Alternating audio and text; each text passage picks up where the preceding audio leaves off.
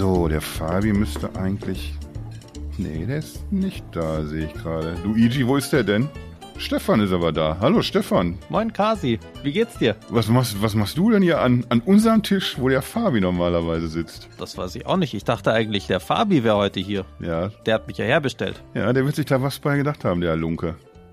Ja, äh, folgendermaßen, es, es sieht so aus, dass mich die beiden hier im Stich gelassen haben. Der, der eine treibt sich auf tatsächlich auf Hawaii rum. Der andere, Palle, seit Wochen, ich, ich glaube mittlerweile schon fast einen Monat, auf Bali. Das ist einfach so eine Unverschämtheit. Ich glaube, du machst da was falsch. Ja, nicht, nichts gegen Dortmund jetzt hier. Das Wetter ist nicht so richtig super. Es gibt auch nicht so richtig viel zu sehen hier in Dortmund.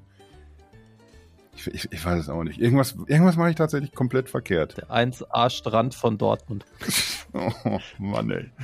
Vielleicht ziehe ich ja irgendwann mal nach, nach Berlin. Das, das habe ich immer noch im Hinterkopf tatsächlich. Ich weiß nicht, ob es das jetzt hier tatsächlich besser machen würde für den Hawaii- und Bali-Vergleich, aber das, das finden wir dann raus, wenn es soweit ist. Jedenfalls, wenn schon die beiden nicht mitmachen, habe ich mir eben hier richtig Kompetenz rangeholt. Einmal das Nextbit-Kompetenzteam in Form von Stefan, der aus mir nicht bekannten Gründen zu jedem Thema immer was mit Substanz sagen kann. Das, das wird dann irgendwie so auch so ein bisschen den, den Kurs des Podcasts heute hier so in so eine andere Richtung lenken, weil sonst ist immer so teamgefährliches Halbwissen unterwegs. Heute, heute machen wir das mit Substanz, habe ich das Gefühl. Und wenn wir beim Thema Expertenwissen sind und bei Substanz, begrüße ich unseren Gast, den wir heute mal da haben, den Martin. Hallo Martin, schön, dass du da bist. Ja, servus und ich freue mich auch, dass ich hier sein darf. Servus, sagt er. Willst du verraten, wo du herkommst? Also aktuell sitze ich in München. Das ist jetzt mehr so, hatten wir auch, ich glaube, so, so diese südliche Gefilde haben wir hier irgendwie im Podcast noch nicht gehabt, tatsächlich. Das ist jetzt hier die bayerische Invasion, weil ich komme nämlich auch ursprünglich aus München. Ernsthaft? Oder aus der Gegend, ja. Hört man aber weniger. Ich habe mir das Servus in sieben Jahren Berlin inzwischen abtrainiert. Sonst gucken sie dich hier mal an, wie das ist hier so ein Schwein ins Uhrwerk. Das ist wieder so eine, so eine Information jetzt. Auch, auch für mich jetzt tatsächlich komplett neu. Der Fabi ist ja auch ein Bayer eigentlich. Ich, ich witter hier gerade einen ganz unerfreulichen Trend, muss, muss ich ganz ehrlich sagen. Ja, da habe ich ja jetzt schon direkt von Anfang an keinen keinen Bock mehr, muss ich zugeben. ist das, geht das schon in Richtung Rassismus? Muss ich da jetzt schon langsam aufpassen, so gegen Bayern? Nein, oder? Das ist noch, das kann man als, gerade so als Ruhrpott-Asozialer kann man ruhig noch so in das Horn stoßen, so ein bisschen.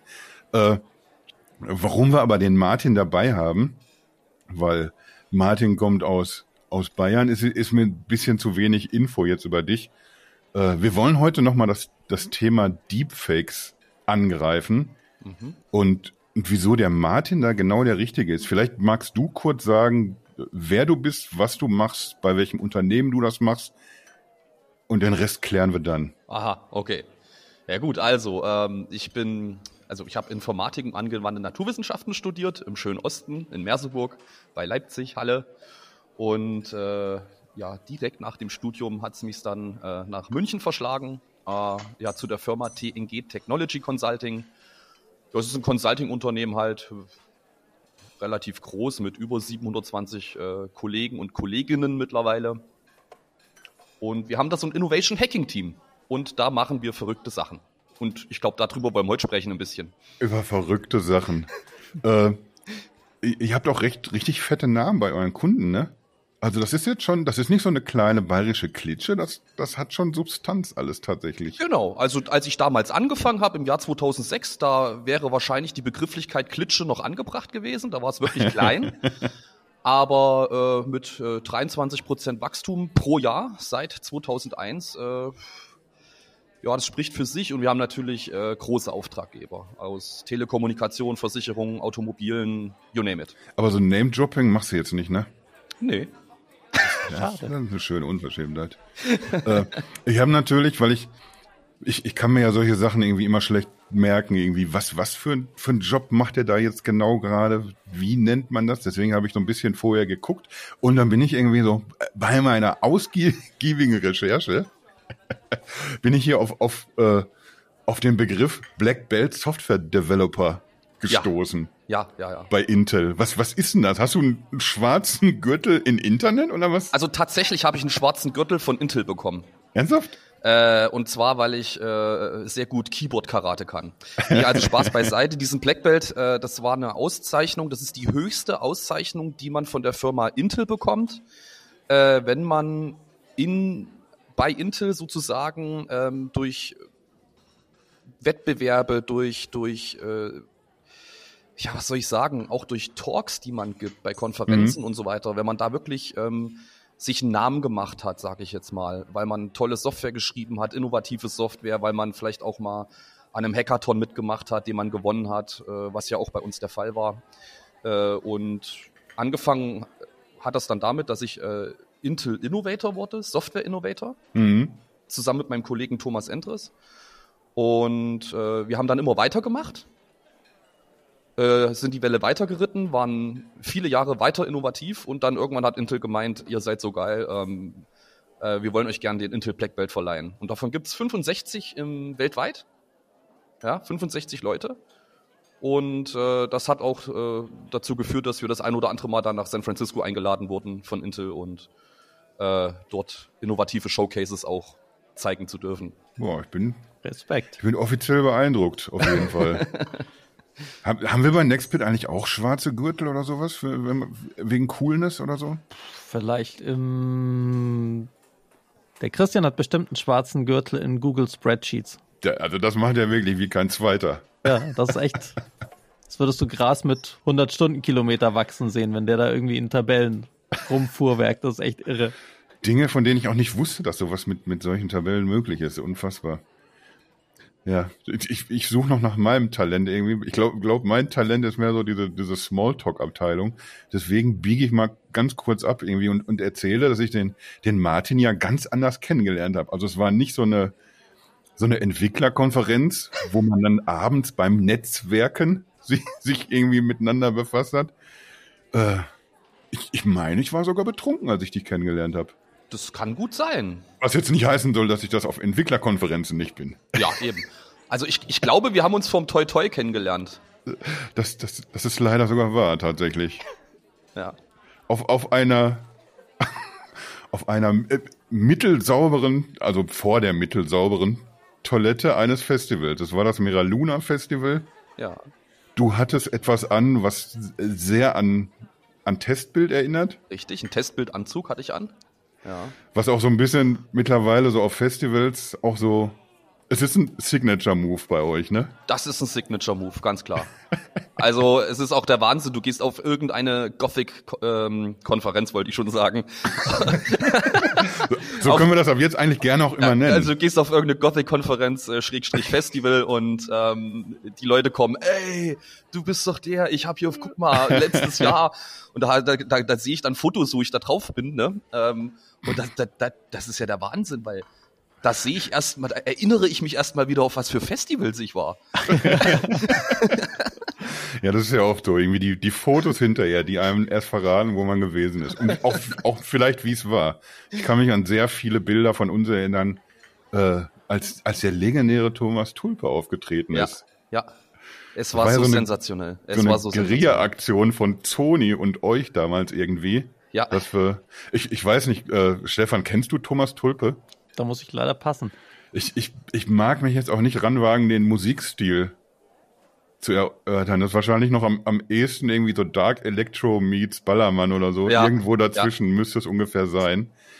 Klingt- Einigermaßen lustige bis äh, auch, auch alberne Texte, sag ich mal. Und dann aber auch gerne mal auf einem flotten Elektrobeat. Und da haben wir so eine, nicht wir, ihr habt das gemacht mit Sony zusammen, so eine, ja, so eine Guerilla-Aktion quasi geritten. Es gibt zwei Bühnen tatsächlich. Thomas Tulpe war auf keiner davon, sondern der ist bei uns auf dem Campingplatz aufgetreten. Genau. Ja, ihr habt immer so eine, eine fette Anlage, wäre eigentlich schon jetzt fast eine dramatische Untertreibung, oder? Naja, das, immer, das immer war diese, ein ordentliches Basssystem dabei. genau, das war diese Teufelbox, dieses Riesending da. Ich weiß nicht, wie viel hat das? 1000 Watt oder so? Das geht auf jeden Fall schon mal, dass man ein bisschen was hört. Ja, richtig, richtig. Also, auch wenn man am, am anderen Ende des Zeltplatzes Ja, ja, nee, das hat, äh, hat richtig Lärm gemacht und hat, hat für Aufsehen gesorgt. Und das war sogar mit der ähm, Konferenzleitung von, von Mera Luna sogar abgesprochen. Tatsächlich. Was sie wahrscheinlich auch nicht nochmal erlauben würden, weiß ich nicht. Das, das kann ich jetzt so nicht sagen, aber ähm, es waren einige Leute sehr traurig, die das nicht mitbekommen haben, dass das stattgefunden hat. Zu Recht. Ich passe auch, glaube ich, bald wieder in mein Mira Luna T-Shirt rein, was uns damals aus dem Anlass irgendwie alle gemacht haben. Toi, toi, toi. Äh, ja, das habe ich jetzt mal nur so kurz eingeschoben, dass, dass man weiß, irgendwie Menschen wie du, die echt richtig was auf der Pfanne haben, die können auch manchmal manchmal auch so ganz normal im Leben einen, einen begegnen, außerhalb des, des irgendwie, weiß ich nicht, außerhalb des beruflichen Umfelds oder so. Ich habe, ich weiß nicht, wie lange es gedauert hat. Wir waren dann irgendwie auch sehr schnell Facebook-Freunde, nachdem wir am Glas zusammengearbeitet hatten. Und dann hat es aber immer noch eine Weile gedauert, bis ich da realisiert habe, oh, der, was, was der macht irgendwie, das ist aber schon hochspannend tatsächlich. Ja. Wahrscheinlich, wenn wir uns nicht kennengelernt hätten, äh, dann, dann wärst du mir wahrscheinlich trotzdem irgendwo aufgefallen, weil, weil irgendwie mit dem, was ihr macht, ja. da, da, da, da läuft man euch auch schon mal im, im TV über den Weg. Ich habe euch zum Beispiel gesehen bei Lesch Kosmos. Richtig. Das ist ja. ja auch, das ist ja auch kein Wort, was man gerne oft sagen möchte. Lesch Kosmos. ja, Lesch Kosmos. Harald Lesch halt. Das war, das war ein großer Spaß, ja, ja. Lesch's Kosmos, Galileo, Pro7 war da, ähm, WDR, genau, Galileo, da habe ich das erste Mal Stunde, gesehen. ARD Nachtmagazin, ja, you name it, also, ja. Und jetzt der Next Pit genau. Podcast. Und jetzt der Next, ja genau, richtig. jetzt der das, Next. Das ist nämlich der, der wirkliche Next Level Shit jetzt hier. Was, was soll denn jetzt noch kommen? Äh, ja, das ist eine gute Frage. Viel ist nicht mehr. Wetten, das ist gerade gelaufen, aber das, das wäre dann vielleicht was für nächstes Jahr. Ja, das wäre vielleicht was. ja, ähm, ja. Da das jetzt so super geklappt hat, dass, dass du dich vorstellst und, und gesagt hast, wer du bist, wo du herkommst, wo du arbeitest, äh, dann magst du vielleicht auch am besten selber erklären, wie, wieso landet ihr denn eigentlich in den TV-Sendungen? Was macht ihr denn? Wir haben jetzt ja schon irgendwie mehr schlecht als recht gespoilert, dass wir irgendwie über Deepfakes reden werden. Mhm. Was macht ihr denn? Weil äh, wenn man, wenn man auf YouTube guckt oder auf, auf einschlägigen äh, Portalen, die ich jetzt hier nicht namentlich nennen möchte, wo Leute schrecklich wenig anhaben, meistens richtig wenig. Äh, da sieht man hunderte, tausende von Deepfakes. Was macht ihr denn, dass, dass das so besonders ist, dass man, dass man euch ins Fernsehen einlädt? Oder einen super Podcast? Ja.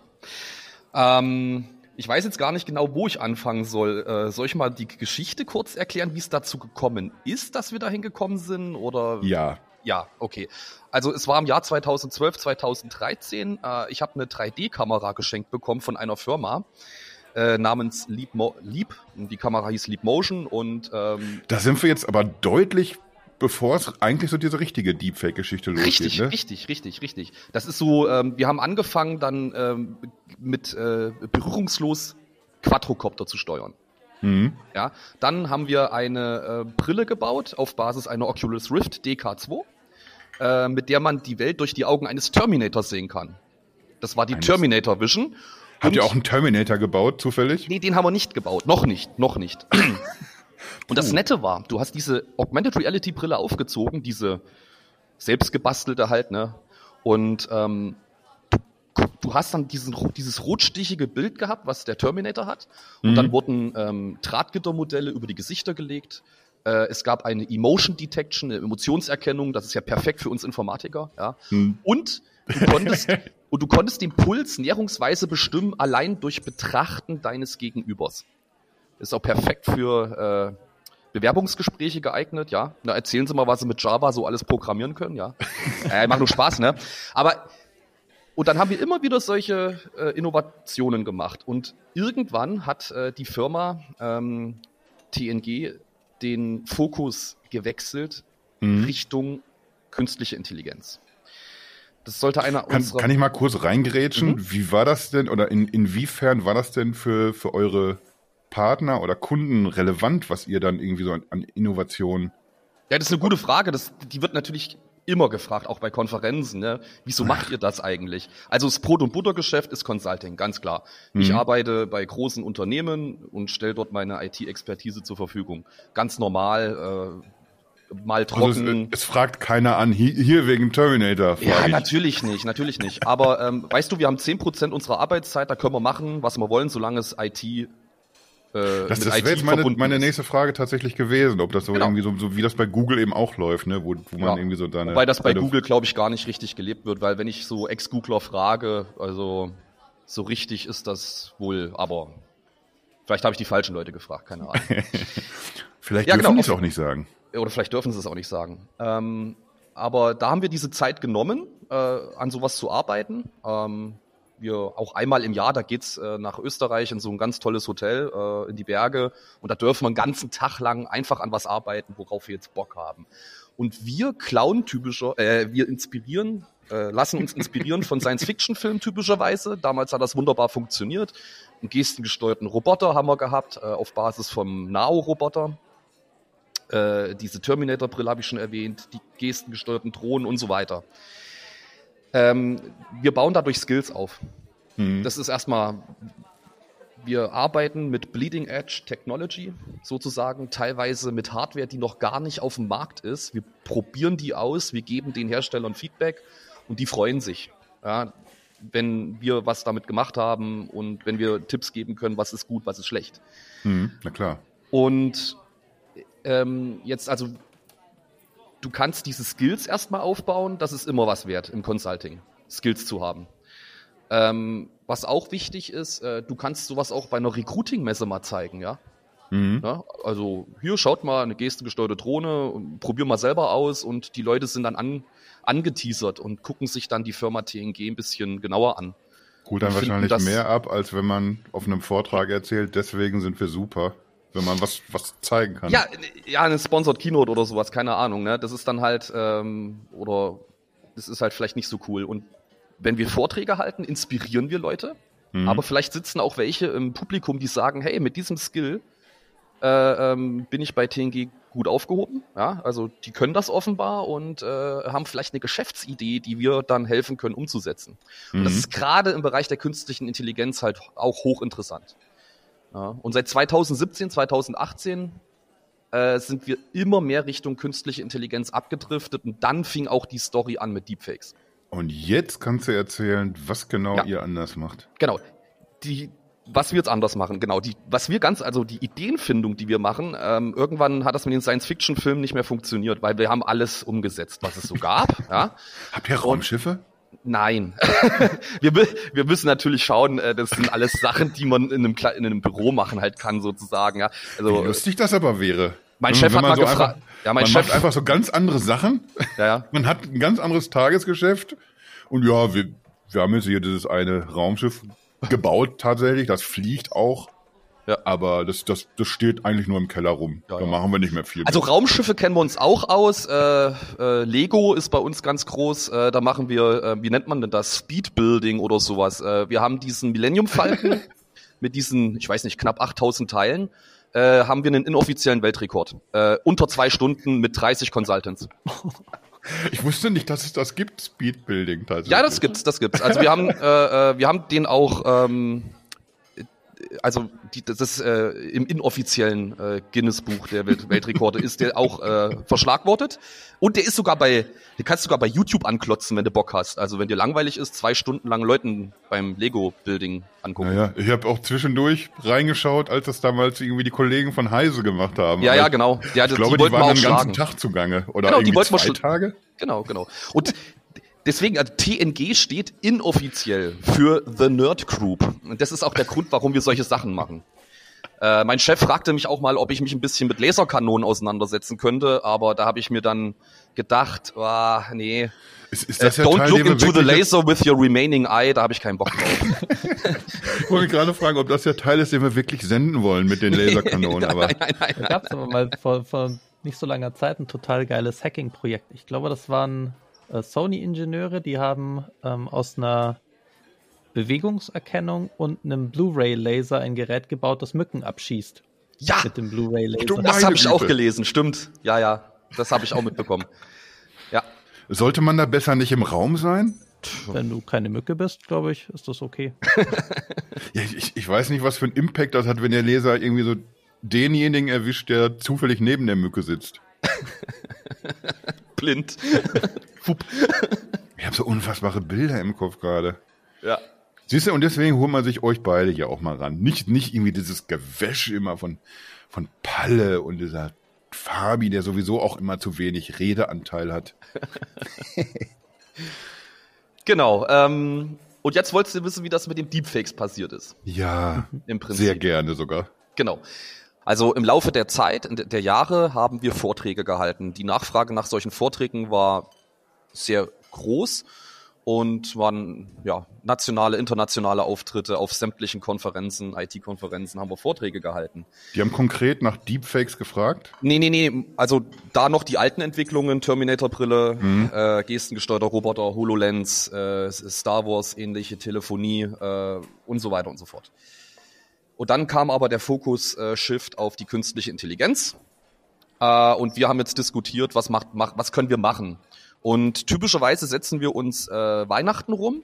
Äh, mit dem Innovation, äh, Innovation Hacking Team von TNG setzen wir uns hin, trinken Glühwein, gucken auf die Gartner Hype Cycle Kurve und gucken, welche Technologien sind äh, gerade sehr krass gehypt. Ja, mhm. also welche sind da oben auf der Kurve äh, in, in der Spitze. Wo, wo kann man das gucken? Äh, den Gartner Hype Cycle gibst du einfach bei Google ein. Äh, Gartner kennst du ja, ne? Ja, schon, aber irgendwie, ich wusste nicht, dass man. Ja, ja, genau. Super. Das, das ja, mache ich ja dann ab jetzt auch. Vielleicht ohne Glühwein. Ich bin, ich bin kein großer Trinker. Äh, nee. Äh, auf jeden Fall, ähm, oder gucken wir dann, was sind die gehyptesten Technologien und versuchen uns anhand dessen etwas auszudenken. Äh, das erste KI-Projekt, das war so äh, Real-Time Style Transfer. Habt ihr das schon mal gehört? Style Transfer. Nope.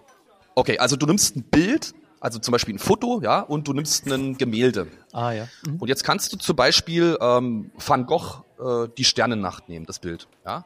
Und du extrahierst den Stil von der Sternennacht und wendest ihn auf die Fotografie ah, okay. an. Jetzt habe ich gerade hier ganz starke Stable Diffusion Vibes. Das, oh, da musst du aufpassen. Das ist was anderes. Das ist Text to Image. Stable Diffusion ist Text to Image. Aber du kannst damit auch eine Art Style Transfer machen. Das ist gar nicht, das stimmt. Klar, natürlich. Also wenn du jetzt einen, du kannst ja sagen, ähm, ich möchte jetzt ein Haus mit einem Pferd davor im Stil von Van Gogh. Genau. Äh, Sternennacht. Dann sieht das tatsächlich auch so aus. Du hast recht. Aber bei Stable Diffusion, da hat man doch immer Modelle, die trainiert werden, oder? Also man trainiert ein bestimmtes Modell auf einen Datensatz, beziehungsweise man hat schon einen Datensatz, aber man kann dann weitere Bilder vorgeben und anhand dessen kann man dann bestimmte Stile auch trainieren, oder? Wie funktioniert das? Ja, also bei Style Transfer, wenn wir jetzt vom Style Transfer mal reden, ist es so, du trainierst ein neuronales Netz, ein tiefes neuronales Netz, ähm, zum Beispiel auf dieses eine Gemälde von Van Gogh, die Sternennacht, ja, äh, auf unserer Maschine mit Nvidia 1080 Ti Grafikkarten, zwei Stück, trainierst du ungefähr vier, fünf Stunden und dann hast du einen Autoencoder, der in Echtzeit äh, ähm, Videoframes umstilisieren kann, sodass sie aussehen, als ob sie von Van Gogh gezeichnet wären. Ähm, bei dem Text-to-Image, das funktioniert alles ein bisschen anders. Da hast du nämlich im Prinzip ähm, auf der einen Seite das Natural Language Processing, also das Verarbeiten von natürlicher Sprache, ja, und äh, äh daraus werden dann im Prinzip passende Bilder generiert, die hoffentlich zu deinem Eingabeprompt passen. Und die können ja noch so verrückt sein, ja. Also wir haben da schon Sachen ausprobiert. Äh, es ist wirklich köstlich. Und ihr wahrscheinlich auch. Ja, so, so ein paar habe ich mir überlegt schon tatsächlich. Und manchmal staunt man, da klappt einem wirklich die Kinnlade runter. Manchmal ist es aber auch einfach so Hannebüchen, was, was sich der, der Computer denkt, was ich jetzt hier haben möchte, mhm. dass ich immer einigermaßen beruhigt wieder einschlafe. So so nah dran sind wir noch nicht, dass die, dass du, dass du dass die Maschinen übernehmen. Dass du nicht zu beruhigt schläfst. Ich habe neulich was äh, auch zu diesen Diffusion Models was ganz krasses auf Twitter gesehen. Da hatten, hatte jemand ähm, mit einem MRT, mit einem fMRT Gehirnaktivitäten aufgezeichnet und mit den Daten dann ein Modell trainiert. Mhm. Und man hat dann anhand der aufgezeichneten Gehirnaktivitäten versucht zu rekonstruieren, welche Bilder die Probanden in dem Moment sehen. Und es hat tatsächlich, mhm. ach, also die Bilder waren ja. jetzt nicht eins zu eins, aber das war dann zum Beispiel Giraffe im Wald auf dem Originalbild und das, was aus dem Gehirn dann wieder zusammengerechnet wurde, war wieder eine Giraffe, die im Wald steht und auch in die gleiche Richtung mhm. guckt. Oder ein Feuerwehrauto oder Alter. eine Toilette und oder. Ja, und tatsächlich äh, gab es auch noch ein Paper, wenn ich mich recht erinnere, wo das Ganze mit äh, Brain-Computer-Interfaces ähm, passiert ist. Ähm, dass man Was heißt das? Brain-Computer-Interfaces sind halt im Prinzip äh, äh, Konsumergeräte. Nee, egal, was heißt Konsumergeräte? Das stimmt ja gar nicht. Die gibt's ja in allen Preisklassen. Medizinischer Art, dann bist du ganz schnell im sechs-, siebenstelligen Bereich. Äh, und wir haben aber die Konsumergeräte aus dem IT-Bereich genommen. Da gibt's OpenBCI zum Beispiel. Äh, und dann hast du eine Art Helm auf mit Elektroden und kannst dadurch ein EEG abnehmen. Und wir hatten damals ein Projekt, das war eines auch unserer ersten KI-Projekte. Wir wollten Drohnen, Quadrocopter nicht mehr mit äh, freihändig mit 3D-Kameras steuern, sondern wir wollten überprüfen, ob man das mit Gedanken machen kann. Ich habe hier ganz viel Angst gerade tatsächlich. So ein Ding habe ich tatsächlich auch irgendwann mal ausprobiert. Ich weiß nicht, ob das von euch. Habt ihr das kommerziell auch gemacht? Ähm, naja, also das OpenBCI ist ja nicht von uns, von TNG. Äh, wir haben das auch nur gekauft. Das mhm. ist so eine Open-Source-Gemeinschaft. Äh, da kann man sich das kaufen. Ist äh, Low-Cost-Bereich. Also wir reden dann von 1000 bis 3000, maximal 5000 Euro äh, äh für so ein BCI. Also es gibt ja verschiedenste. Ähm, Emotive ist auch noch so eine Firma, die welche in diesem Low-Cost-Bereich herstellt. Und wir wollten halt schauen, ob wir mit KI das Thema erschlagen können. Also können wir mit KI Drohnen per Gedanken steuern. Und äh, ich sage es jetzt einfach mal, ich verrate es einfach mal, äh, ist in die Hose gegangen, hat nicht funktioniert. Das ist ein bisschen beruhigend für mich jetzt hier gerade. Ich glaube, ähm, auf der Computex mal ausprobiert, da gab es auch einen Stand. Äh, mhm. Die hatten auch sowas und ich glaube, jeder, der das auch probiert hat, ist mit so einer kleinen Spielzeugdrohne dann äh, konstant in die Nachbarstände reingeflogen, bis die dann irgendwann gesagt haben, so, jetzt baut mal ein Netz um euren Stand rum. Genau. Also das Problem bei diesen BCIs war gewesen, ähm, dass wir nur zwischen zwei Zuständen gut unterscheiden konnten. Und zwar die Alpha- und die Beta-Wellen. Wenn mhm. du deine Augen schließt, da werden typischerweise Alpha-Wellen ausgestrahlt. Wenn du die Augen öffnest, sind es Beta-Wellen. Ja? Äh, Alpha, Beta, das bedeutet, die haben verschiedene Frequenzbereiche, die wir dann messen können. Ja? Das nennt man den Berger-Effekt. Ja? Und da konnten wir unterscheiden. Wir konnten entscheiden zwischen den Alpha- und Beta-Wellen. Ansonsten nichts. Wir haben da KI draufgeschmissen, wir haben genetische Algorithmen draufgeschmissen. Wir haben natürlich kein wahnsinnig großes Budget gehabt, aber mit dem, was wir ausprobiert haben, waren wir nicht wirklich erfolgreich. Bei den BCIs zumindest. Ich, ich weiß jetzt, ich, ich würde ja eigentlich wünschen, dass du damit Erfolg gehabt hättest. Für dich persönlich. Andererseits bin ich aber auch einigermaßen beruhigt, dass sowas jetzt noch nicht so ohne weiteres geht. Ja. Ähm, äh, wie reden wir denn oder wie kommen wir denn jetzt wieder auf, auf die Sachen, die erfolgreich gelaufen sind bei euch? Ja, genau, da müssen wir, gehen wir auf die Deepfakes jetzt endlich mal los, ne? Genau. Also. Und das war's. Eine halbe Stunde ist rum. Schön, dass ihr eingeschaltet habt. Viel Spaß in der nächsten Folge auch wieder. also, wir saßen vor drei oder vier Jahren, Weihnachten, also praktisch um diese Zeit, äh, saßen wir wieder vom Gartner Hype Cycle mit Glühwein bewaffnet und haben geguckt, was ist jetzt gerade gehypte Technologie ja, haben wir ein bisschen rumgeschaut und äh, dann kam jemand auf die Idee, lass uns äh, gucken, ob man Deepfakes echtzeitfähig machen kann. Weil bis zu dem äh, äh, Zeitpunkt war das immer ein Post-Processing-Ansatz gewesen. Mhm, Deep Facelab heißt die Software, die auf GitHub ist. Ähm, und das ist ein Post-Processing-Ansatz. Du brauchst immer erstmal dein Video, was du fälschen möchtest. Du brauchst Trainingsmaterial für das Gesicht, was du da reinhaben möchtest was du reinfälschen möchtest. Äh, und dann brauchst du viel, viel Rechenzeit, um das Netz zu trainieren, das neuronale Netz, um dann das Video zu generieren. Mhm. Unsere Frage war, kriegen wir das in Echtzeit hin? Und äh, ich gebe offen zu, ich war einer, der am lautesten gesagt hat, lasst uns dieses Ding nicht anfassen. Lasst Büchse der Pandora. Ja, genau. Das war so, äh, glaube ich, auch ein Wort, den ich, äh, oder eine Redewendung, die ich benutzt habe. lasst uns diese Büchse verschlossen halten. Aber ich wurde weich geklopft. Und zwar hatte ich, hatte ich dann eine Forderung aufgestellt und meine Forderung war gewesen, wenn wir da irgendwas hinkriegen, dann müssen wir rausgehen. Wir müssen dann Leute aufklären. Wir müssen mit nicht nur mit IT-Lern reden, IT-Lerinnen. Wir mhm. müssen dann zu den Lehrern gehen. Wir müssen zu den äh, äh, Journalisten gehen und so weiter und so fort und darauf aufmerksam machen, dass da was kommt. Weil wenn wir das können, dann können das Leute, die richtig Asche draufschmeißen, so richtig viel, noch viel, viel mehr erreichen. Das war so der Hintergrundgedanke. Mhm. Und das haben wir dann auch gemacht. Das haben wir auch gemacht. Ähm, wir waren dann bei den Medientagen München, als wir unseren ersten Prototyp fertig gebaut hatten. Äh, äh, da war so eine Spiegel Online-Redakteurin äh, und da haben wir vor, ich weiß nicht, 200, 300 äh, Journalisten und Journalistinnen gesprochen. Äh, wir haben auch vor Gymnasiallehrer und Lehrerinnen in Bayern im Prinzip Aufklärungsarbeit geleistet und natürlich auf den Konferenzen, auf den normalen IT-Konferenzen. Mhm. Ja, genau.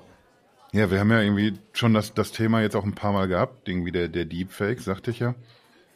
Und, und da hat man dann auch irgendwie sehr schnell kommt man dann an den, an den Punkt, wo man, wo man drüber nachdenkt, irgendwie, was, was bedeutet das für uns, welchen Impact kann das haben und mhm. äh, müssen wir künftig irgendwie, weiß ich nicht, müssen wir äh, Medienkompetenz ganz anders ja. lehren in, in ja. Schulen oder sowas. Ja, wir müssen Macht ihr euch da irgendwie Gedanken, was das ja. angeht? Ja, natürlich, absolut.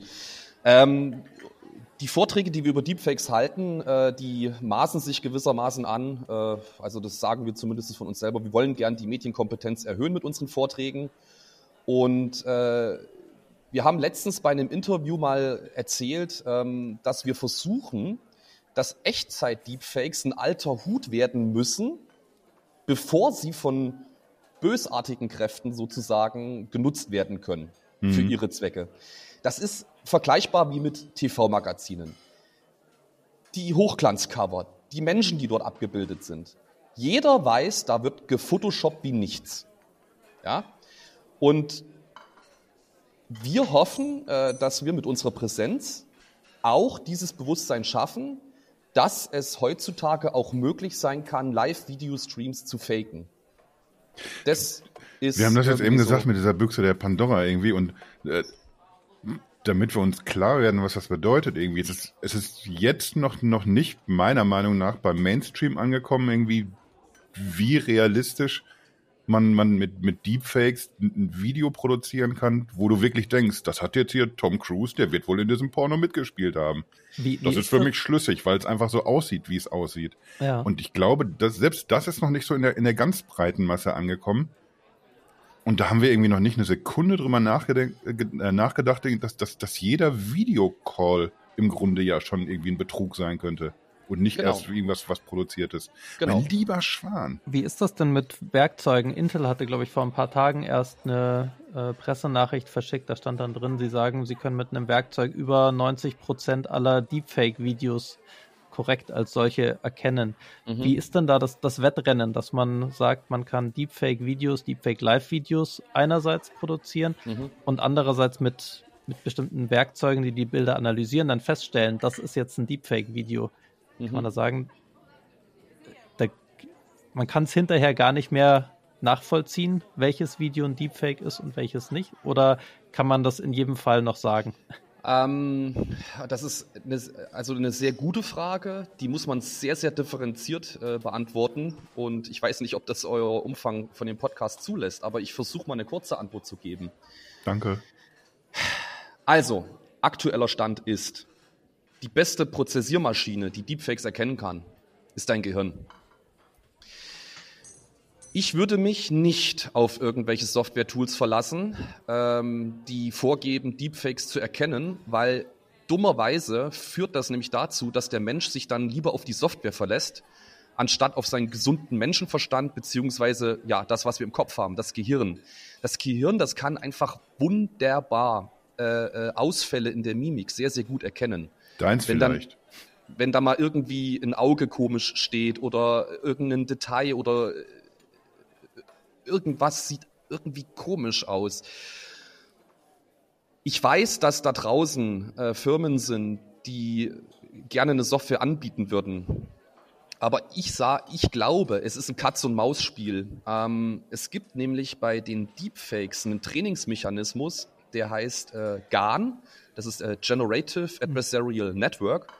Ähm, und man kann die Trainingsergebnisse massiv verbessern in kurzer Zeit, ähm, wenn man einen Generator hat, der Gesichter generiert, ja, Und wenn man einen Diskriminator hat, der soll dann immer sagen, ist das jetzt ein generiertes Gesicht oder kriege ich gerade ein echtes Bild angezeigt? Aha. Und dann haben wir nämlich so ein Katz-und-Maus-Spiel. Also man macht sich heute schon so ähnliche äh, äh, Werkzeuge zu nutzen, um neuronale Netze schneller und besser zu trainieren. Das haben wir übrigens auch genutzt, Ja. diesen Ansatz. Mhm. Ja. Also quasi ein, man guckt mit einem Computerprogramm, ist das echt genug? Und wenn das Computerprogramm sagt, ja, das ist echt, dann sagt man, das war jetzt gut genug generiert. Ja, es ist, ein, Passt. es ist im Prinzip ein Kampf zwischen diesem Generator und dem Diskriminator. Ja. Und äh, der, der, der Generator wird immer besser durch das Feedback vom Diskriminator. Man spricht da von diesen Kostenfunktionen, Lossfunktionen, die nutzt man dafür immer. Und der Generator wird dadurch immer besser, aber der Diskriminator wird, der wächst halt auch mit. Und das Ja. ist halt das Interessante an der ganzen Sache. Und möglicherweise hat Intel da auch nur einfach so einen Diskriminator benutzt, sozusagen. Und das ist aber halt, wie gesagt, ein Katz-und-Maus-Spiel. Ich würde mich nicht darauf verlassen, ob das in einem Jahr noch funktioniert, ja. Also das kann jetzt aktuell funktionieren, das weiß ich nicht, ja. Aber einen Schritt später wahrscheinlich schon nicht mehr. Mich würde dann auch interessieren, du hast gerade gesagt, irgendwie 90 Prozent oder so sollen erkannt werden. Äh, bei diesen 10 Prozent, die falsch liegen, sind denn da auch, auch echte Videos dabei, wo die Software denkt, das ist ein Deepfake? Oder nur andersrum? Also ich glaube, es waren deutlich mehr als 90 Prozent. Ich müsste noch mal, ich, das waren 96, 98 Prozent irgend sowas. Und ich muss gestehen, ich habe Mhm. nur die Headline gelesen. Ich habe es mir nicht im Detail angeschaut. Weil das wäre ja dann noch mal gruseliger, wenn, Mhm. wenn du tatsächlich echtes Video hast und dann sagt dir aber eine Software, nö, das ist hier, das ist Ja, hier und das falsch. ist genau das Problem. Das ist genau das Problem. Habt ihr schon von einem Shallow-Klon, äh, nee, Shallow-Fake gehört? nope.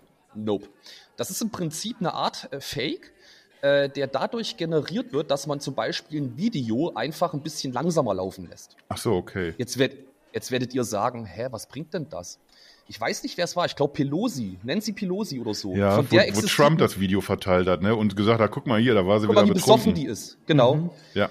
Das Video war einfach nur leicht verlangsamt und nur deswegen sah es so aus, als ob äh, äh, äh, sie betrunken gewesen wäre. Sie war es aber nicht. Und die Software möchte ich gerne gezeigt haben, die mir erzählt, dass das jetzt ein Fake ist. Mhm. Ja, okay. Ah, das, das, ah, das ist so komplex und schwierig alles. Ich, ich stelle mir jetzt vor, irgendwie, wir sitzen jetzt hier, drei Leute, die sich mehr oder weniger irgendwie damit beschäftigen. Du machst es äh, beruflich. Wir verfolgen es aus Interesse.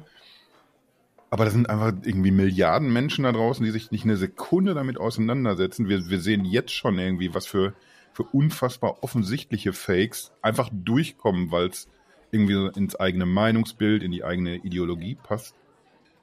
Und, und was ist denn dann erstmal los, wenn, wenn, wenn das wirklich auf die ganze Menschheit so losgelassen wird und das auch so ein, so ein Realismus-Level erreicht, wo, so wie du gesagt hast, irgendwie das, das menschliche Gehirn dann irgendwie nicht mehr so auf Anhieb erkennt, irgendwie, oh, hier, hier stimmt gerade was nicht. Erst recht, wenn man es glauben möchte, dass es richtig ist. Ja. Scheiße ich mir ein bisschen in die Hose tatsächlich gerade. Ja, deswegen, also ich meine, jemand könnte natürlich die kritische Frage stellen, ja, warum habt ihr euch denn damit befasst? Wenn ihr es nicht gemacht hättet, dann wäre es ja nicht da. Äh, au contraire, äh, zwei Wochen nachdem wir unser erstes Echtzeitvideo gezeigt haben, wie der aktuelle Stand ist, ähm, hat eine israelische Firma auch Echtzeit-Deepfakes äh, vorgestellt. Und ja, Ja, ich, ich, ich glaube, das ist irgendwie das Problem, dass wir nicht eine Büchse der Pandora haben, irgendwie die, die Softwareentwicklung, die, die findet ja überall parallel statt. Ganz viele Leute, in die in eine ähnliche Richtung äh, denken und entwickeln. Und, und eben auch Leute irgendwie, die, die ganz andere finanzielle Möglichkeiten vielleicht noch haben und da irgendwie nicht so wie ihr an die Öffentlichkeit mitgehen, sondern so im geheimen Kämmerchen ja. irgendwie vor sich hin werkeln. Wenn, wenn die damit rauskommen irgendwie, dann, dann wird das wahrscheinlich nochmal einen ganz anderen Impact haben. Das Wie kommen wir denn jetzt da raus irgendwie, dass das so gruselig ist für mich? Ich habe da eine Idee. Ich habe eine Idee. Also wir könnten darüber reden, äh, wie kann man sie zum Beispiel Stand jetzt eigentlich erkennen. Das wäre so ein Punkt. Äh, beziehungsweise, was auch noch eine Möglichkeit ist, äh, man kann über Bestandteile der Software reden, äh, die einen tollen Nutzen haben tatsächlich. Leg los. Einen tollen Nutzen. Also wir verwenden bei den Echtzeit-Deepfakes ähm, äh, eine Segmentation, das heißt, äh, da wird das Gesicht komplett erkannt. Äh, das ist keine reine Gesichtserkennung, sondern es geht darum, jeden einzelnen Pixel, der zum Kopf passt, der zum Kopf gehört, inklusive Bart und allem drum und dran, der wird heraus identifiziert. Ja, das haben wir mit Hilfe von sogenannten Transfer Learning gemacht. Und diese Technik kannst du benutzen, um eine datenschutzkonforme Videoüberwachung zu machen. Und wir haben das tatsächlich sogar schon äh, an einen, äh, ein Kunde hat das im Einsatz und verkauft das tatsächlich auch schon. Ähm, der Aha. hat eine GDPR-konforme Videoüberwachung. Da werden alle Menschen, die in der Videoüberwachung zu sehen sind, werden anonymisiert. Ah. Weil du kannst das ja nicht nur mit dem Kopf machen, hm. sondern auch mit dem gesamten Körper. Und dann werden die rausge pixelt sozusagen. Und erst dann, wenn man ein verdächtiges Verhalten oder sonst irgendwas feststellt, dann kann man explizit diese Person äh, de-anonymisieren und dann gucken, was passiert da eigentlich. Also gibt es durchaus. Ja. Also ihr, ihr könnt auf jeden Fall erklären, ja, wir machen das jetzt hier nicht irgendwie als Spielerei und erst recht haben wir nichts Schlechtes im Sinn. Man kann was Positives tatsächlich draus gewinnen. Genau. Ja. Das wäre dann wahrscheinlich auch meine nicht wahrscheinlich, da bin ich mir sogar ziemlich sicher, weil ich mir die Frage notiert habe. Äh, ich hätte nämlich von dir gerne gewusst, was, was glaubst du denn, irgendwie Stand jetzt äh, mit dem Realismus-Level, was wir haben, sowohl bei den Video-Deepfakes als auch bei denen, die in, in Echtzeit angezeigt werden. Wo, wo sind wir denn da in den nächsten Jahren? Was, was siehst du jenseits von dem, was ihr macht, was, was da passieren wird? Sowohl im Negativen, was wir befürchten müssen, als auch irgendwie im, im Positiven, was wir erwarten oder erhoffen dürfen. Ja, also der Negative ist ja klar, da braucht man sich drüber unterhalten, Fake News. Das ist ja völlig klar. Also du, du hast ja wieder dieses klassische Dual-Use-Dilemma, ne? Dies, dieses Dilemma des zweifachen Nutzens. Du kannst Atomenergie gut, also positiv nutzen oder negativ benutzen, ja? Äh, und so ist es auch mit Deepfakes. Und oder Brotmessern. Klar, ja, Brot, ja, genau, natürlich. Also muss gar nicht so weit gehen. Ne? Äh, du hast überall dieses Dual-Use-Dilemma.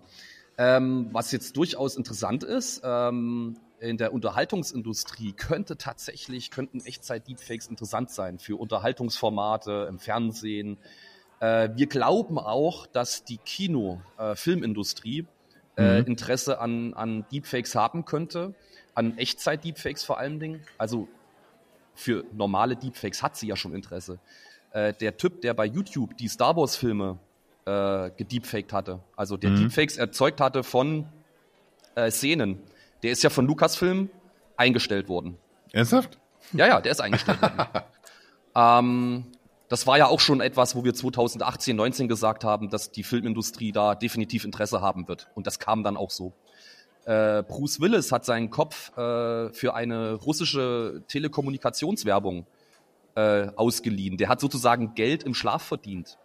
Ja, wer, wer ja, möchte da, das da haben nicht, wir auch ne? tatsächlich schon drüber gesprochen. Und in, indem ja. wir darüber geredet haben, äh, hatten wir auch äh, James Dean kurz abgehandelt. Ja. Der ja auch noch mal irgendwie zu, zu Kino-Ehren kommt. Und, und da haben wir uns dann eben in dem Kontext haben wir uns eben die Frage gestellt, äh, werden wir dann in Zukunft, werden wir auch wieder Marilyn Monroe und, und Elvis-Filme sehen? Ich meine, ja, natürlich. Also, das halte ich überhaupt nicht für abwegig. Äh, ganz im Gegenteil. Äh, Retro, ja, du, ich, ich, jeder steht auf Retro. Ja, bei mir sind es halt die 80er Jahre. Ich, ich liebe das. Ne? Und äh, wenn ich. natürlich meine Lieblingsschauspieler jetzt irgendwann mal wegsterben, äh, ich hätte trotzdem noch voll Bock, weiterhin Filme mit denen gucken zu können. Am besten dann noch äh, mit den richtigen Stimmen dazu. Äh, mit Hilfe von Tacotron zum Beispiel ähm, kann man heute mit relativ wenig Sprachsamples ähm, die Stimme äh, trainieren, inklusive Dialekt. Inklusive Dialekt. Es ist kein Problem, in Arnold Schwarzenegger äh, seine ganzen Sätze sagen zu lassen. Äh, oh, be back, ja, was weiß ich. Vielleicht kommen wir in eine Zeit, schaut mal her, jeder, du kennst doch diese Apps, du machst da irgendwie ein Foto von dir und auf einmal wird da so ein zehnsekündiges äh, Kino-Sample mit deinem Gesicht äh, gezeigt. Ne? Mhm. Wir wollen ja alle individuell sein, äh, ja, wir benutzen alle dieselben Apps und generieren diese Dinger und laden sie dann bei Facebook und Twitter hoch. Denkt mal ein bisschen weiter. Vielleicht leben wir in einer Zeit, in fünf Jahren, in zehn Jahren, ich weiß es nicht. Du machst dein Video-on-Demand-System auf, und du kannst jetzt äh, Terminator 2, den besten Terminator aller Zeiten gucken. Und dann wirst du gefragt, ja, willst du den jetzt im Original klotzen? Oder, Oder mit deinem eigenen Gesicht. willst du das jetzt mit deinem Gesicht gucken? Bitte stell dich kurz vor die Kamera, mach ein paar Mimiken, äh, dreh dich ein bisschen, bla bla bla. Und dann guckst du für einen Aufpreis, was weiß ich, von fünf bis zehn Euro oder so, guckst du den mit deinem Gesicht. Wenn du jetzt dann noch mit Text-to-Image bist, dann könntest du auch sagen, ich würde gerne Terminator 2 sehen, aber mit dem und dem Ende. Äh, te- Text-to-Video dann sozusagen. Genau, ja. Ja, genau. Ja, das ist äh, spannende Sache. Ich meine, es gibt ja auch schon die ersten AI-generierten Filme, wo alles aus AI gemacht wurde. Die Musik, äh, äh, Szenen und so weiter und so fort. Das ist wahnsinnig spannend. Ja. Übrigens, Generative AI heißt ja diese Oberthematik, ne, Text-to-Image und so. Das sind ja generative künstliche Intelligenzen. Die generieren dir etwas auf eine Eingabe hin. Mhm. Ähm, ähm, das ist ja, glaube ich, jetzt auch gerade beim Gartenhype-Cycle oben auf der Spitze, ne? Also nur mal so nebenbei. Ja es gibt, Nur es damit gibt wir wissen, worüber wir sprechen, wenn wir dich das Ja, nächste genau. Mal einladen. Ja, ne? genau, richtig. Also wir sind gerade, es ist ja jetzt Weihnachten. Ich habe ja gesagt, also es geht ja auf Weihnachten zu. Wir, unser, unser Innovation Hacking Abend mit Glühwein steht kurz bevor. Ja, es gibt inzwischen auch ganz viele vi- virtuelle Influencer. Also Influencer, wo du, ob es jetzt auf TikTok, YouTube, äh, Instagram, sonst wo ist, wo du gar keine Menschen mehr hast, sondern, oder gar keine real existierenden Menschen, sondern mehr oder weniger äh, gute 3D-Modelle, die dann da vor Mhm. der Kamera Mhm. sprechen, tanzen, singen, sonst was machen. Also wo gar keine, ja, wo gar keine echten Menschen mehr dahinter stehen. Und das kann ich mir auch vorstellen, dass das ein ein Trend ist, was man dann immer mehr sieht. Ja, mit Sicherheit. Wir hatten ja auch schon mal irgendwie das Gespräch drüber, irgendwie, dass es, ich weiß aber auch natürlich nicht mehr, wie die heißt und auch noch nicht mal, wo die genau herkommt. Ich meine, es war Korea. So ein, irgendwie so ein, so ein Charakter, tatsächlich nur irgendwie äh, ein künstlich erzeugter, irgend so ein, so ein Anim, äh, Anime-Mannequin oder ein Mädel, besser gesagt, die riesengroß geworden ist als, als Sängerin und dann auch auf, auf Konzerte gegangen ist. Also du gehst Mhm. auf ein Konzert als, als echtes menschliches Wesen mit sehr vielen anderen echten menschlichen Wesen, stehst du da im Publikum und siehst aber nur irgendwie so ein, so ein animiertes, irgend so, ein, so eine Hologrammgeschichte. Du hörst eine Stimme, die es nicht echt gibt, dieser Charakter ist nicht echt. Ja. Ist aber anscheinend der Markt für da, zumindest in Asien schon. Gab es neulich Mhm. mal einen, äh, einen großen Twitter, also groß, ich glaube so um die 100.000 Twitter-Kanal aus Japan, war irgendwie eine Frau mit ihrem Motorrad, die halt Motorradbilder gepostet hat und Sachen zu Motorradthemen. Und dann ist irgendwann mal rausgekommen, das war eigentlich ein Mann und hat mit einem ähm, auch einfach nur die Bilder manipuliert und sich immer als Frau Mhm. gepostet. Und irgendwo auf irgendeinem Bild hat man im Außenspiegel vom Motorrad gesehen, dass das eigentlich ein Mann ist. Und dann gab es natürlich riesen, riesen Ach Aufschrei. Güte. Soll ich euch mal eine lustige Geschichte äh, mit den Deepfakes erzählen? Ich bin unsicher, aber mach mal. Ist unsicher. Also, ähm, jetzt hat ja auch Heise, Heise hat ja auch über unsere Echtzeit-Deepfakes berichtet. Und die hatten dann einen Screenshot gezeigt von unserem aller, allerersten Echtzeit-Video-Deepfake, Realtime-Deepfake. Hm. Und äh, ihr kennt ja das Heise-Forum. Mhm. Ach ja. Und die Kommentare waren natürlich da teilweise, naja, fragwürdig, sagen wir es mal so. Ne?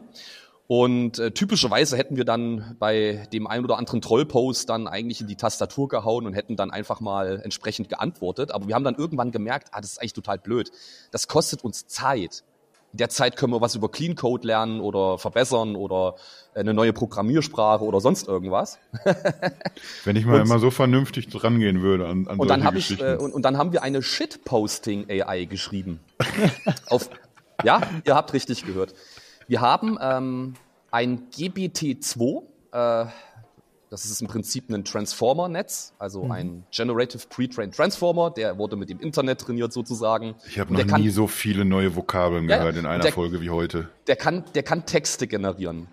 Das Dumme ist, wenn du den so benutzt, wie er vortrainiert ist, dann macht er keine Shitposts, dann macht er so relativ durchschnittliches Gesabbel.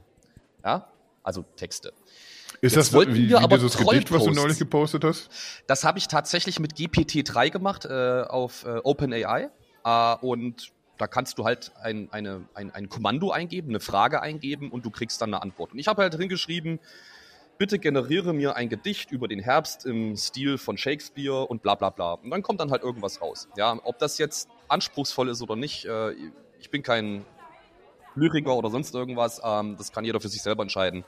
Ich finde es erstmal bemerkenswert, dass das eigentlich heutzutage alles schon so gut funktioniert, um ehrlich zu sein, ja. Ja. Gut, und das bringt uns jetzt zum Shitposting. Also jetzt, jetzt, jetzt generiert halt ein GPT-2 oder ein GPT-3 nicht einfach mal einen Shitpost, einen Trollpost, ne? Das heißt, wir mussten jetzt trainieren.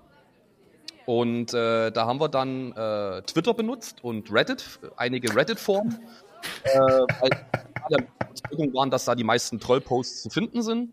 Hätte auch eigentlich bei Heise direkt bleiben können im Grunde. Bei Heise direkt bleiben können, aber die, das Heise Forum hat keine API. Also wir brauchen ja, ja. irgendeine Schnittstelle, wo wir schnell rankommen. Ja, klar. Und äh, bei Reddit, da gibt es ja so Foren wie zum Beispiel, keine Ahnung, Change My View, äh, äh, ähm, was gibt's denn da noch alles? Shower Thoughts, ähm, Themengebiete, ja. Äh, oder da, wo wir uns die kontroversesten äh, Diskussionen erwartet haben, Mechanical Keyboards, wer kennt's nicht. Und äh, haben wir dann tatsächlich äh, äh die KI trainiert äh, und dann hat die tatsächlich Shitposts generiert. Äh, darüber halt man natürlich auch Vorträge über diese Thematik, also nicht nur über Deepfakes, sondern auch über die Shitposting AI. Genau, eine, äh, eine KI zum Führen von fruchtlosen Online-Debatten. ja, wirklich jetzt.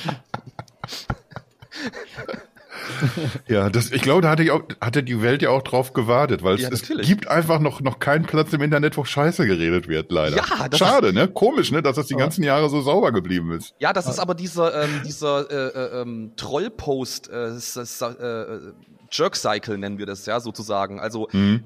wenn du diesen Troll jetzt auch noch aus diesem Z Circle äh, rausnimmst, dann kann der sich ja auch weiterbilden, anstatt Trollposts formulieren zu müssen.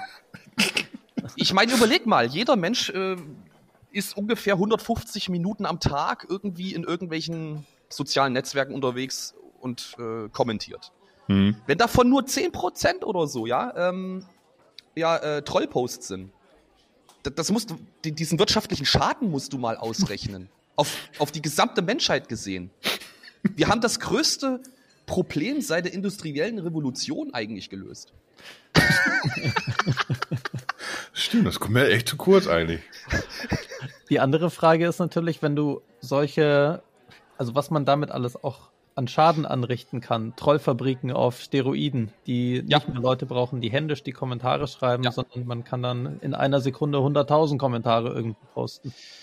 Ja, das ist richtig. Äh, OpenAI warnt ja auch davor, ähm, wenn man das GPT-3 benutzt, ähm, steht ja auch da, Achtung, das ist von einer KI generierter Inhalt. Und der ist teilweise richtig gut. Das mhm. ist Wahnsinn. Und auch hier wieder Dual-Use-Dilemma. Das ist, es ist leider wirklich so. Ähm, ich gebe dir absolut recht, natürlich kann man damit automatisierte Trollfabriken laufen lassen. Das ist absolut korrekt. Mhm. Und wir haben tatsächlich einen Test gemacht. Ähm, wir haben einen PowerPoint Ghostwriter geschrieben. Wisst ihr, was das ist? du wirst es uns erzählen. Du gibst einfach ein Thema vor. Ein Schlag, ein, ein, ein Topic, ein Thema. Ich denke gerade so in diese Richtung von diesem PowerPoint-Karaoke, nur da, ja, da hast du ja schon. Die, tatsächlich geht das ein bisschen in die Richtung. Wir machen immer gerne PowerPoint-Karaoke bei uns, äh, um bei, bei Anlässen, wo wir Kollegen und Kolleginnen äh, uns zusammentreffen. PowerPoint-Karaoke ist gerne so eine Abendaktivität, die wir dann machen. Jetzt ist es so, Dafür mussten wir bis jetzt immer PDFs, äh, irgendwelche PowerPoints runterladen und so weiter. Viel cooler wäre es doch, wenn die automatisch generiert werden. Und dann haben wir überlegt, was wäre denn, wenn wir GPT-3 benutzen, um komplette Präsentationen zu generieren. Und das haben wir gemacht. Du gibst ein Thema vor, wie zum Beispiel die zehn Vor- und Nachteile fürs Rauchen im Kindergarten. ja? Und das jetzt hat Nachteile? Jetzt, es ist der Knaller. Ihr glaubt's nicht. Wenn du GPT-3 sagst, generiere mir zehn Subheadlines, also Sub-Überschriften, äh, Unterüberschriften mhm. zu diesem Thema, also gib mir jetzt zehn Argumente pro und contra fürs Rauchen im Kindergarten. Dann kommt als Antwort vom GPT-3, kommen dann zehn Stichpunkte, was jetzt Vor- und Nachteile sind. Jetzt haben wir aus diesen Unter, äh, also diese Subheadlines, die haben wir genommen und haben die Schlagwörter raus extrahiert und haben das in ein Text-to-Image reingemacht, also wie Stable Diffusion, Dolly, mhm. Midjourney und haben dazu passende Bilder generieren lassen. und das Ganze wird vorgelesen von einem Moderator, der natürlich gedeepfaked ist in dem, äh, in dem Sinne und äh, wo wir Lip, äh, Lippensynchronisation mit dabei haben. Mhm. Das heißt, du kannst von dieser KI heute schon innerhalb von drei Minuten eine Präsentation generieren lassen mit argumentativer äh, ähm, Grundlage. Das Ding versucht dir wirklich zu erklären, dass es vorteilhaft ist, wenn Kinder im Kindergarten rauchen würden. Dann ist das Hast du mal kurz einen dieser Vorteile parat? Ja, ja, klar. Äh, das hat, der Vorteil ist, dass die Kinder schon sehr, sehr früh den Umgang mit Drogen lernen und damit, so argumentiert zumindest äh, äh, dieser, dieses GPT-3, äh, und dass sie dadurch äh, bewusster damit umgehen, weil sie so früh damit in Kontakt gekommen sind. Kann man sich das dann irgendwo anschauen, dieses Video?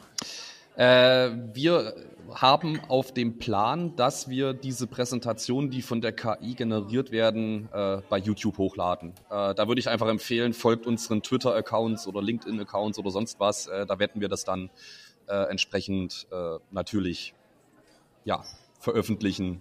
Da werde ich doch gleich sagen. einfach mal in die Show Notes all das reinpacken. Da wird man irgendwie die TNG-Seite finden und genau. was du an Social Media Accounts hast, werde ich dann alles mit reinballern. Ja, das, Genau. Und auch noch klar. vielleicht ein, ein Video deiner Wahl. Irgendeine unan, unangenehme Diskussion wird sich bestimmt finden auf YouTube. Oder irgendwas von einem Festival. Oder sowas. Das könnte ich tatsächlich. Ich könnte auf jeden Fall irgendwie, da gibt es doch bestimmt auch Videomaterial. Ich glaube ja, tatsächlich. Naja, vielleicht führt das auch zu weit. Aber es, also es ist ja echt, wenn man es jetzt alles zusammennimmt, was man da, ich weiß nicht, stell mir jetzt vor, ein Video zu, du hast gesagt, ein Video zu Vor- und Nachteile, warum Kinder im Kindergarten äh, rauchen sollten. Mhm. Aber man könnte ja, ich weiß nicht, automatisiert ganze Fernsehsender zusammenbauen, die irgendwas aus dem Internet zusammennageln zu bestimmten ja, Themen mit Sprechern, die gar nicht existieren oder mit sich selbst als Sprecher. Und ja. Also es ist ja. Ja, das ist möglich. Ähm, wir haben auch drüber nachgedacht, ähm, du könntest eigentlich von der Qualität der Texte könntest du heute schon problemlosen Lifestyle-Blog oder sowas äh, automatisiert äh, veröffentlichen lassen. Gibst dem immer ein paar Schlagworte, keine Ahnung, äh, zehn Tipps, wie man jetzt am besten Gewicht gewinnt oder verliert und das Ding würde loslegen. Also wollen wir mal hoffen, dass Fabi sich diese Podcast-Folge nicht anhört, weil sonst kommt er auf ganz komische Ideen wahrscheinlich für unsere Seite. Und dann bin ich meinen Job nämlich los. Aber es gibt ja inzwischen auch, zum Beispiel Google sagt, dass sie keine Inhalte ranken, die auf Basis von ähm, AI erstellt wurden. Also da gibt es auch ja, richtig. So, solange Google weiß, dass es Ja, AI ich wollte gerade fragen, also ja. wo, woher will das Google wissen? Ich meine, klar, es gibt Hinweise darauf, wenn etwas hm. durch KI erzeugt worden ist, aber ich meine jetzt ganz ehrlich, also GPT-3, die Texte, die da generiert werden, also meine äh, Fresse, wenn ich das so sagen darf. Ähm, ja, ja. Das ist schon teilweise wirklich Wahnsinn. Wenn man sich diese Evolution anschaut, ähm, die jetzt in den letzten Jahren dahingelegt wurde, ähm, ich meine, was kommt denn als nächstes? Ja. Apropos, was, was kommt denn als nächstes? Äh, wir haben jetzt irgendwie äh, in den buntesten Farben haben wir uns jetzt hier gerade ausgemalt, was jetzt so in, in dieser Deepfake, äh, Deepfake-Abteilung passieren wird. Äh, da haben wir noch gar nicht über, über künstliche Intelligenz an sich gesprochen. Wie, wie schnell wird denn künstliche Intelligenz so intelligent sein, dass sie dass die einfach beschließen, dass, dass wir das jetzt zu gucken haben. Dann wird das einfach nicht mehr gesendet, der richtige Scheiß, sondern nur noch der, der wir haben jetzt auf Sat 1 stundenlang am Wochenende äh, Talk mit Brit oder sowas. Du kannst mir ja nicht ernsthaft erzählen, dass, dass selbst heute, wie, mit der Qualität, mit der Deepfakes heute möglich sind, dass einer von diesen Zuschauern der sowas konsumiert, dass der einen Unterschied merken würde. Aber wo sind wir, wo sind wir denn dann in Zukunft, wenn uns künstliche Intelligenz einfach ausknipst? Wenn die einfach feststellen, ja, äh, unsere Inhalte sind hier die besseren. Thomas Gottschalk am Arsch. Ich bin immer in so einer dystopischen Abteilung unterwegs, wenn wir solche Themen hier anfassen. Wir haben irgendwie, ich, ich, ich habe ein bisschen Angst, habe ich schon gesagt, ne? Das ist immer, es ist immer dieser Eiertanz irgendwie. Ist, du kannst einfach so unfassbar gute Sachen mitmachen. Du kannst aber auch so unfassbar schlechte Sachen mit anstellen mit mit solchen Entwicklungen. Ja, Ja. Aber zum Beispiel bei GPT, das ist, glaube ich, immer die Frage, wie es halt, oder wer, wer halt dahinter sitzt und das irgendwie programmiert oder die Anweisungen gibt. Also GPT-3 zum Beispiel ist ja, wenn ich das richtig verstanden habe, mehr oder weniger eine sehr aufwendige Wahrscheinlichkeitsvorhersage, welches Wort am besten jetzt zum vorhergehenden passt, unter den Bedingungen, die man dem System gibt. Und dieses ganze System ist halt eine riesen Blackbox und das macht das Ganze halt irgendwie besonders mysteriös, aber da ist niemand irgendwie zu Hause, der sagt, ich schreibe jetzt so einen Text, weil ich fühle irgendwas oder ich habe irgendwie eine Ahnung von irgendwas, sondern das ist einfach trotzdem eine, eine, sehr aufwendige, aber letztendlich nur eine Wahrscheinlichkeitsvorhersage und das System macht halt das, was du ihm sagst, aber dass jetzt GPT-3 anfängt, selber irgendwo, ich weiß nicht, dass da, dass da irgendwie irgendwelche Botschaften mit holt mich hier raus auf einmal reingepostet werden und da bei GPT-3 irgendjemand drin ist, der irgendwelche Ideen oder eigenständigen Gedanken entwickelt. Ja, ja aber, aber ich, ich denke jetzt ja an, an eine ganz andere KI. Irgendeine, die, die lernt, uns zu verstehen, die sich eigenständig weiterentwickeln kann und die vielleicht einfach beschließt, ich könnte ja diese Software für, für diese Deepfakes nutzen. Und also eine andere künstliche Intelligenz, die auf die Idee kommt, einfach diese Software zu nutzen. Das kriegen wir ja gar nicht mit. Es ist, es ist, ihr habt, das ist nicht die Büchse der Pandora, ihr habt ein, ein Höllentor aufgestoßen. Machen wir uns nichts vor. Ich zeige dich direkt nach dieser Podcast-Folge äh, an. Genau. Das kann doch nicht, das können wir nicht machen. Wir dürfen das auch eigentlich nicht, nicht ausstrahlen, weil irgendwie diese ganzen Menschen mit krimineller Energie, und machen wir uns nichts vor, unsere Zuhörer haben diese kriminelle Energie durch die Bank. Da wird sich schon einer hinsetzen und, und wird schlimme Sachen damit machen. Das ist die Frage. Jetzt, jetzt habt ihr auch Angst, ne? Alle beide. Ja, ja. ich meine, diese, diese Diskussionen muss man sich stellen. Das ist halt einfach so. Ähm, äh, und das würde jetzt wahrscheinlich hier den Rahmen sprengen. Aber ich habe auch schon Diskussionen darüber gehabt, die auch äh, darum gingen, ähm, ist das jetzt eigentlich Kunst, wenn man jetzt diese Text-to-Image-Geschichten anschaut, mit Stable Diffusion, mit Journey, hm. äh, Dolly und wie sie alle heißen. Ich mein, ja, und wer ist da der Künstler? Ist ja, das, der Künstler, genau, Frage, der, Das ist ja die Frage, wer ist der Künstler? Ich meine, ein Mensch, der wird über sein gesamtes Leben geprägt, der lässt mhm. sich inspirieren, der findet Sachen toll, er verabscheut gewisse Sachen und so weiter und so fort. Und sein Gehirn generiert dann sozusagen mit seinem restlichen Körper dann auch eine gewisse Kunst, ja. Ähm, und, und, und wie ist der, was ist dann jetzt hier der Unterschied zu einem tiefen neuronalen Netz, was halt auch sozusagen äh, mit ganz, ganz vielen Bildern äh, trainiert wurde, geprägt wurde sozusagen? Ist es trotzdem Kunst, wenn es etwas erschafft, was es so noch nicht gab? Das ist die Frage. Jetzt, jetzt sind wir schon in der, in der, in der Philosophenabteilung. Jetzt wird's philosophisch, ja, ne? genau, richtig, genau, also genau. Ich würde ich würd schätzen, dass Kunst und all die, die Werkzeuge, ob das jetzt irgendwie ein bisschen äh, Tierblut ist, was man irgendwo in der Höhle an die Wand schmiert, oder ob das, ob das ein Pinsel ist, ob das, oder ob das eine KI ist. Letztendlich ist ja Kunst immer irgendwas, wie sich jemand manifestiert Aus oder irgendwelche Gedanken oder Ideen verdinglicht und welches Werkzeug mm. man dafür benutzt und welche Einflüsse dem und also da einfließen. Ich glaube, das ändert nichts daran, ob das jetzt Kunst ist oder nicht. Und auch wenn man sich jetzt es gibt zum Beispiel auf, auf Reddit einen riesen Stable Diffusion ähm, Subreddit, wo mhm. ganz viele Sachen gepostet werden. Und da gibt es alles von ja, äh, Katzenbildern und, und sonst was, bis hin zu Sachen, wo man sich denkt, boah, das ist ja, das ist ja eine geile Idee, wo irgendjemand mhm. Ähm, mhm. Landschaften als Stillleben aus Müll äh, nachbildet, weil er das Modell eben, ein entsprechendes Modell Was wieder so ein ganz anderer künstlerischer Skill ist, ne? Jemand, der einfach irgendwie die besten Umschreibungen und Ideen sammeln und umsetzen kann. Ja. Also genau. Vielleicht ist das dann ein neuer Beruf, der sich dadurch irgendwann ja, to also, oder total, oder? ergibt oder sowas, ja, weil keine Ahnung. Ja. Ich bin hier äh, Bilderbeschreiber. Ich bin Bild, genau, ich, ich erstelle Prompts für Text-to-Image. ja, weil die, ja. die Fotografen gab es ja vorher auch nicht. Da kann man ja auch genauso sagen, bevor es Kameras gab, vorher hattest du, hast du die Kunst gebraucht oder die Fertigkeit, dass du irgendwas möglichst naturgetreu malst. Und hinterher äh, hat, hattest du dann jemand, der hat nur auf den Auslöser gedrückt. Und wo ist dann noch die Kunst?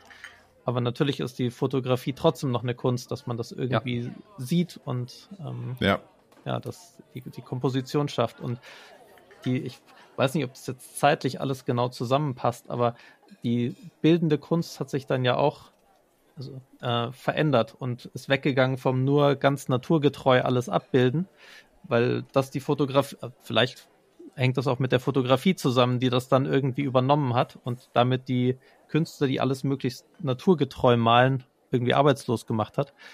Aber vielleicht gibt es dann so eine, ja, so eine, so eine Umwerfung auch wieder, dass die Menschen halt dann doch wieder irgendwas machen, was du eben mit der KI nicht machen kannst. Oder sie benutzen die KI halt einfach in der Breite als, als großes Werkzeug in der bildenden Kunst. Aber ich glaube nicht, dass irgendwo der, dass das Künstlerische, was bei den Menschen bleibt, verloren gehen wird. Das glaube ich nee, das, auch nicht. Das denke ich genauso wie du. Da Ja. müssen wir uns noch mal irgendwie so eine extra Folge unterhalten, glaube ich, über diese ganze Stable Diffusion, Kunst, Philosophen-Geschichte. Ich glaube, da, da kann man auch spannende Dinge zu sagen. Es Vielleicht auch- laden wir dich noch mal ein, Martin, wenn du Bock hast. Ja, natürlich, natürlich. Also es ist halt mega interessant. Also ich brenne dafür, das hört man vielleicht ein bisschen aus. Ja, ja, ein bisschen, ein bisschen schon. Das, das, das äh, stimmt mich auch einigermaßen zuversichtlich, weil irgendwie so an, angefangen mit dieser Terminator-Geschichte ganz am Anfang, da, da war ich ein bisschen unruhig direkt. Aber, aber, aber so diese Denkweise irgendwie, da kann ich mehr mit anfangen. Das, das, das lässt mich vielleicht doch noch einigermaßen gut schlafen, obwohl ich auch, doch, die Angst zerfrisst mich.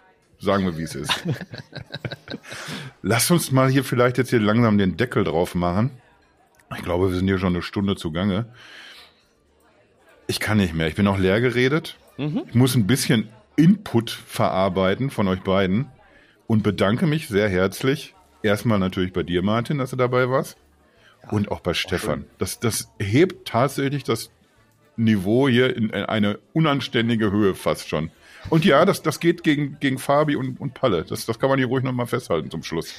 Ja, äh, bisschen, bisschen super finde ich die beiden auch, aber das, das war hier mal ein ganz anderer Expertenschnack. Besten Dank dafür.